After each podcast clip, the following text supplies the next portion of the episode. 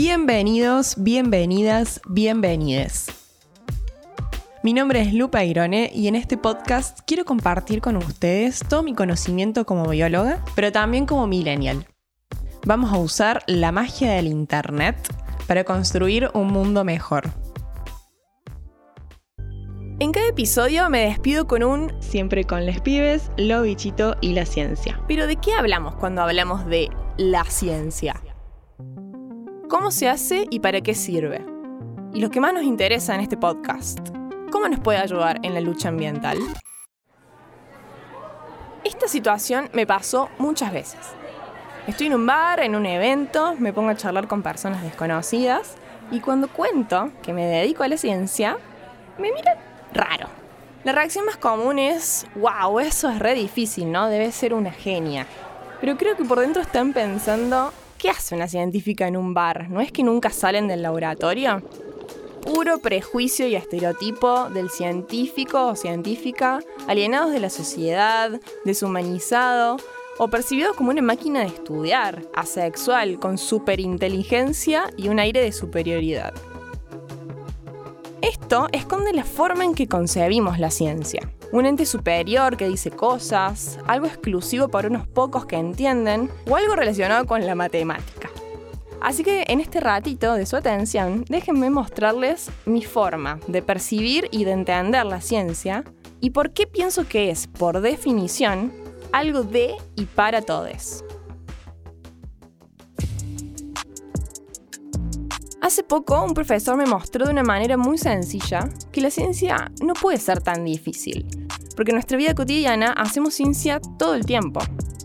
El caso más icónico es cuando vamos confiados a encender la luz y no prende.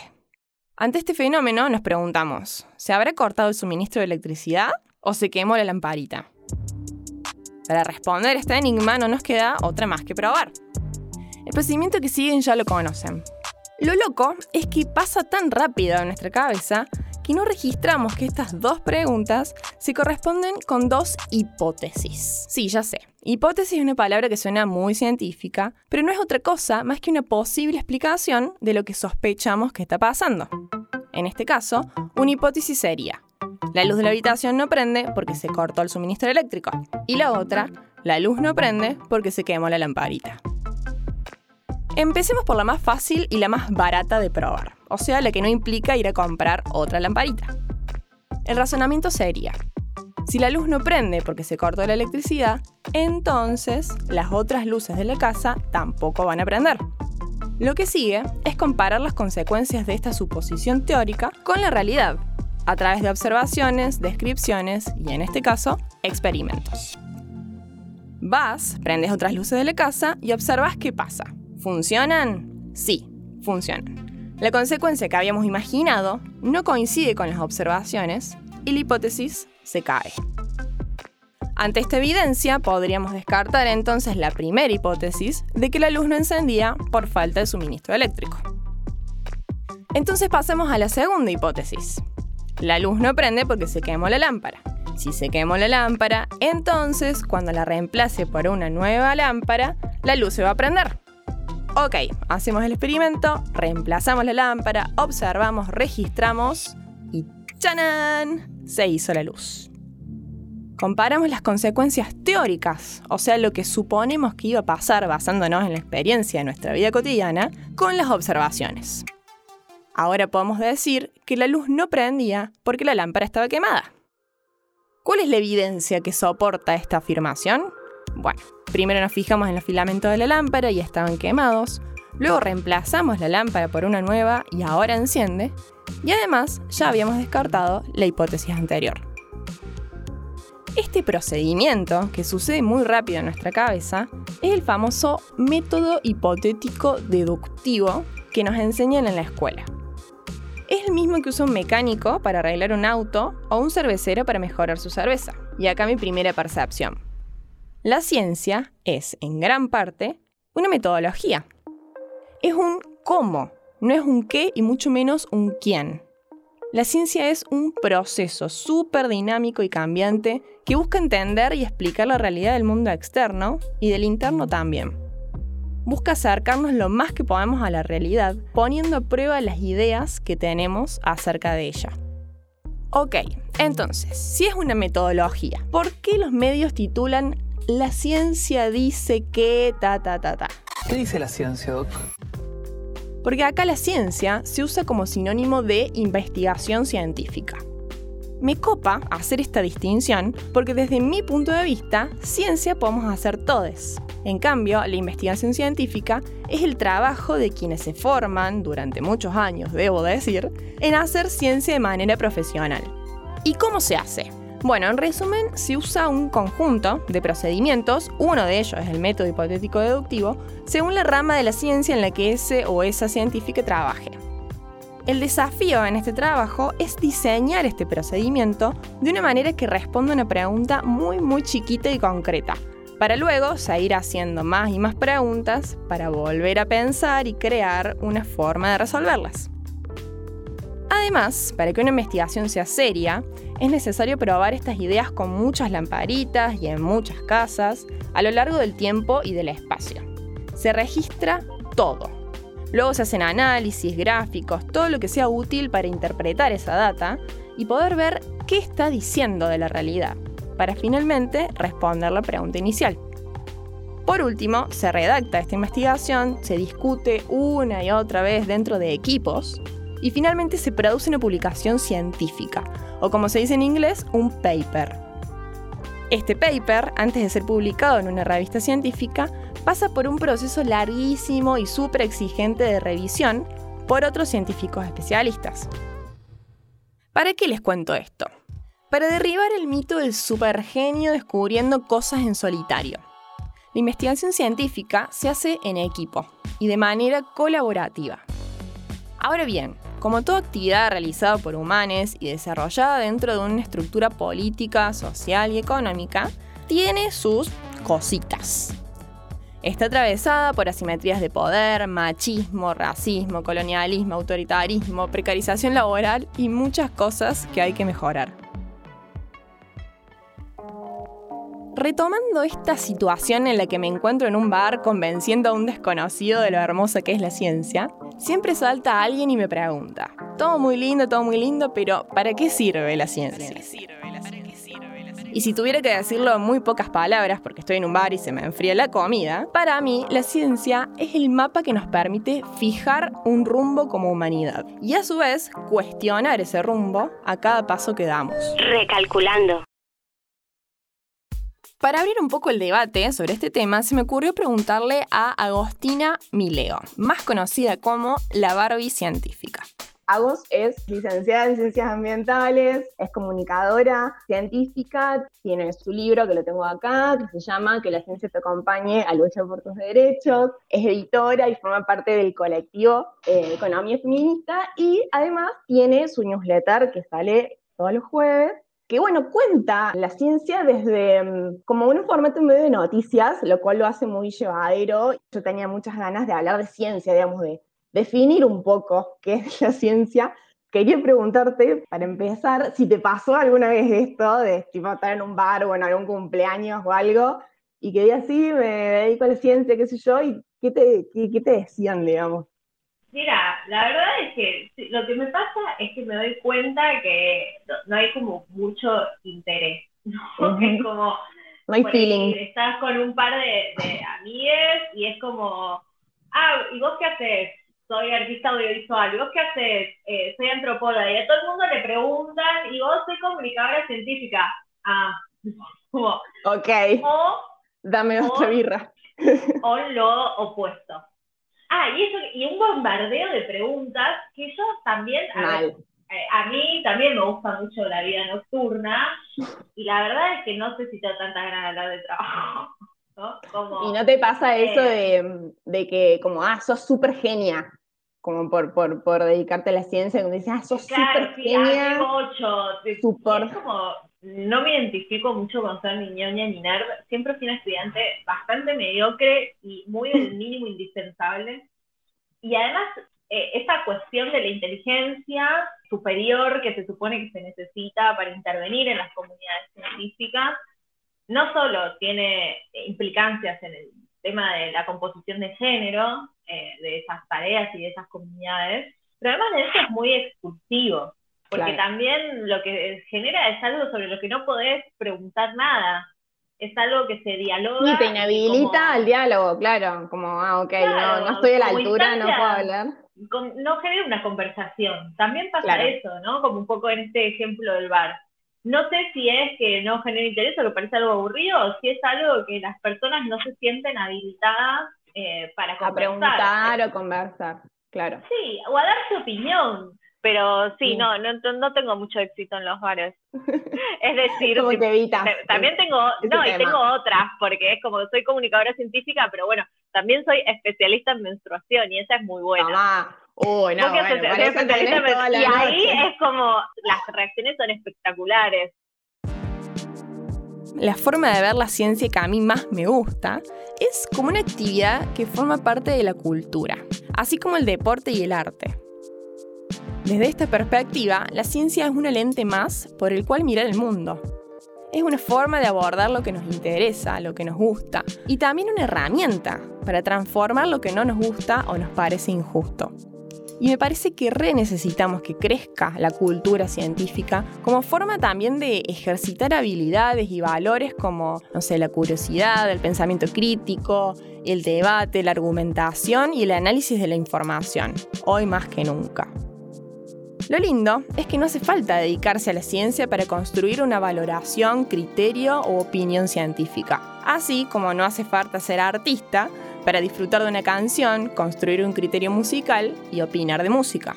No sé, a mí me gusta muchísimo la música. No sé nada de música y me encanta hablar de música. Me, me re gusta contar qué escuché porque la instancia no es construir conocimiento, o sí, pero conocer de otra manera también, por ahí que me recomienden un disco, lo que fuera, no estoy construyendo teoría crítica de la música, digo, y de hecho, si alguien me dijera que se dedica a esa disciplina científica, me parece re interesante. Definitivamente, el conocimiento científico debería ser la materia prima de las políticas públicas y también la nafta que alimente nuestro poder como ciudadanos. Pero bueno, esto no siempre sucede, pues shit happens, pero es algo que me pregunto muy a menudo. ¿Cómo se explica esta brecha entre la ciencia y las políticas públicas?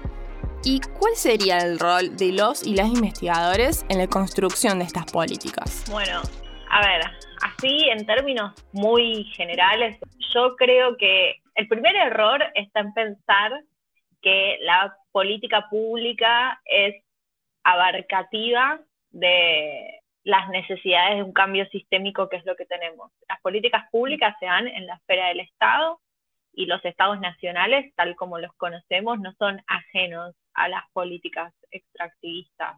No es algo que sucede a sus espaldas porque las empresas, esto de dividir eh, el sector privado del sector público en el capitalismo tardío que estamos viviendo, me parece un error conceptual que muchas veces arrastramos y que nos lleva a lecturas incorrectas, como a la política pública como algo que, como un horizonte político definitivo, porque hay una connivencia entre la estructura institucional y la estructura eh, financiera y de los capitales concentrados. Entonces eso me parece el primer punto.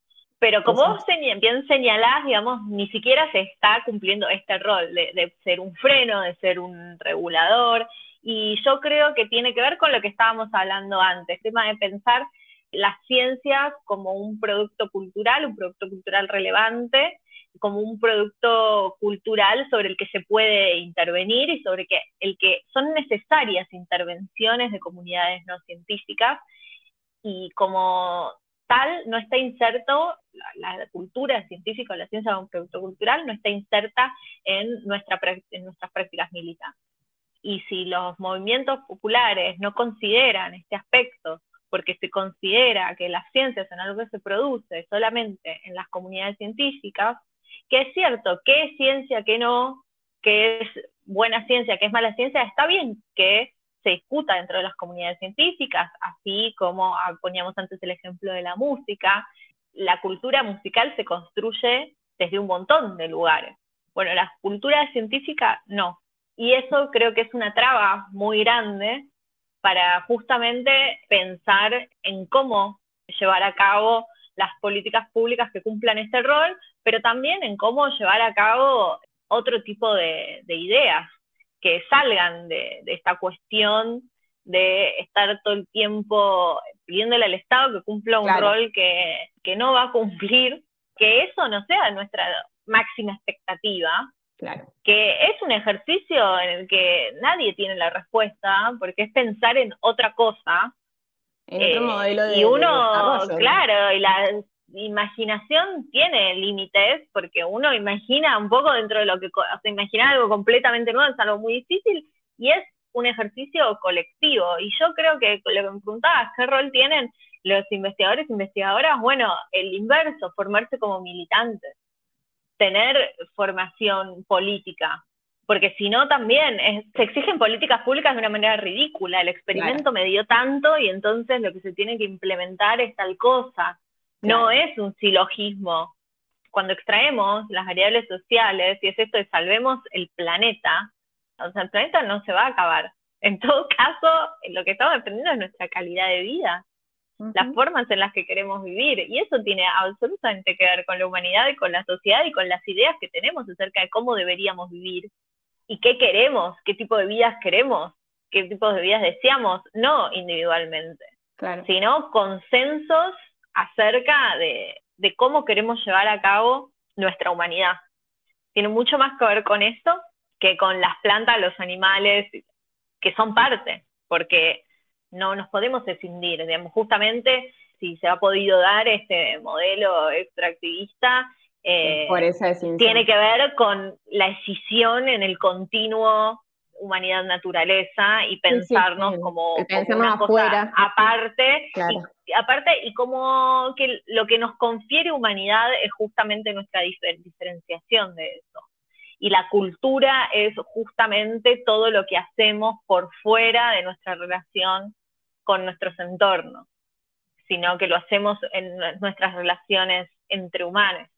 Claro. O sea, no estoy diciendo, no estoy dando ninguna respuesta, porque la respuesta más corta es que no sé, no sé cómo se hace, pero me parece que, que no lo estamos haciendo y que las propuestas que estamos barajando son muy tímidas y no, no nos van a dar la respuesta que necesitamos, porque no estamos cumpliendo digamos, con ningún acuerdo de París, que fue hace mil años, digo, las temperaturas siguen aumentando, siguen aumentando los desastres, siguen aumentando los eventos meteorológicos extremos, no estamos mejor.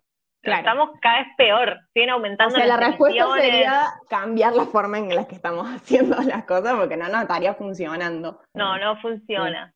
Muchas gracias a vos. Eh, no, gracias a vos. Un placer escucharte siempre. Ya sabes que sos bienvenida en, Córdoba.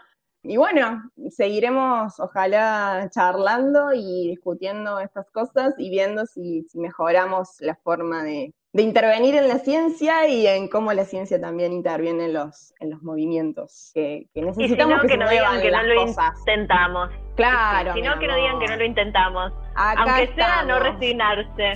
¿Por qué es el cielo azul? Hmm, no lo sé, así es. ¿Por qué las nubes son blancas? No tengo idea. ¿Por qué las personas son amarillas? Porque así los hizo Dios. ¿Por qué el césped es verde? Para que encuentres tu pelota de golf. Ahora tengo una pregunta para ti. ¿Por qué dejaste tu auto de juguete en el escalón? ¿Por qué la sangre es roja? ¿Qué preguntas? Está saliendo de tu oreja. Me parece fascinante que como seres humanos nos hagamos preguntas y que a su vez hayamos inventado el método para responderlas con la mayor certeza posible. Ahora bien, que el método funcione no quiere decir que el mundo científico sea ideal, ni que su vínculo con la sociedad sea el que soñamos. Tenemos el desafío de ser mejores humanos para ser mejores científicas y ser un poquito más científicas para entender cómo llegar a ser mejores humanos. Me parece que ya es hora de que usemos el mapa y fijemos rumbos más justos.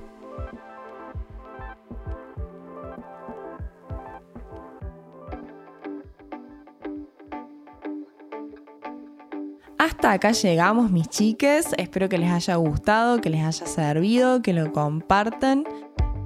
Quiero que sepan que yo soy muy feliz hablando de estos temas, pero más feliz me hace saber que hay alguien del otro lado escuchando, así que por favor coméntenme qué les pareció, si tienen preguntas, me pueden escribir a arroba lupairone en Instagram y en Twitter.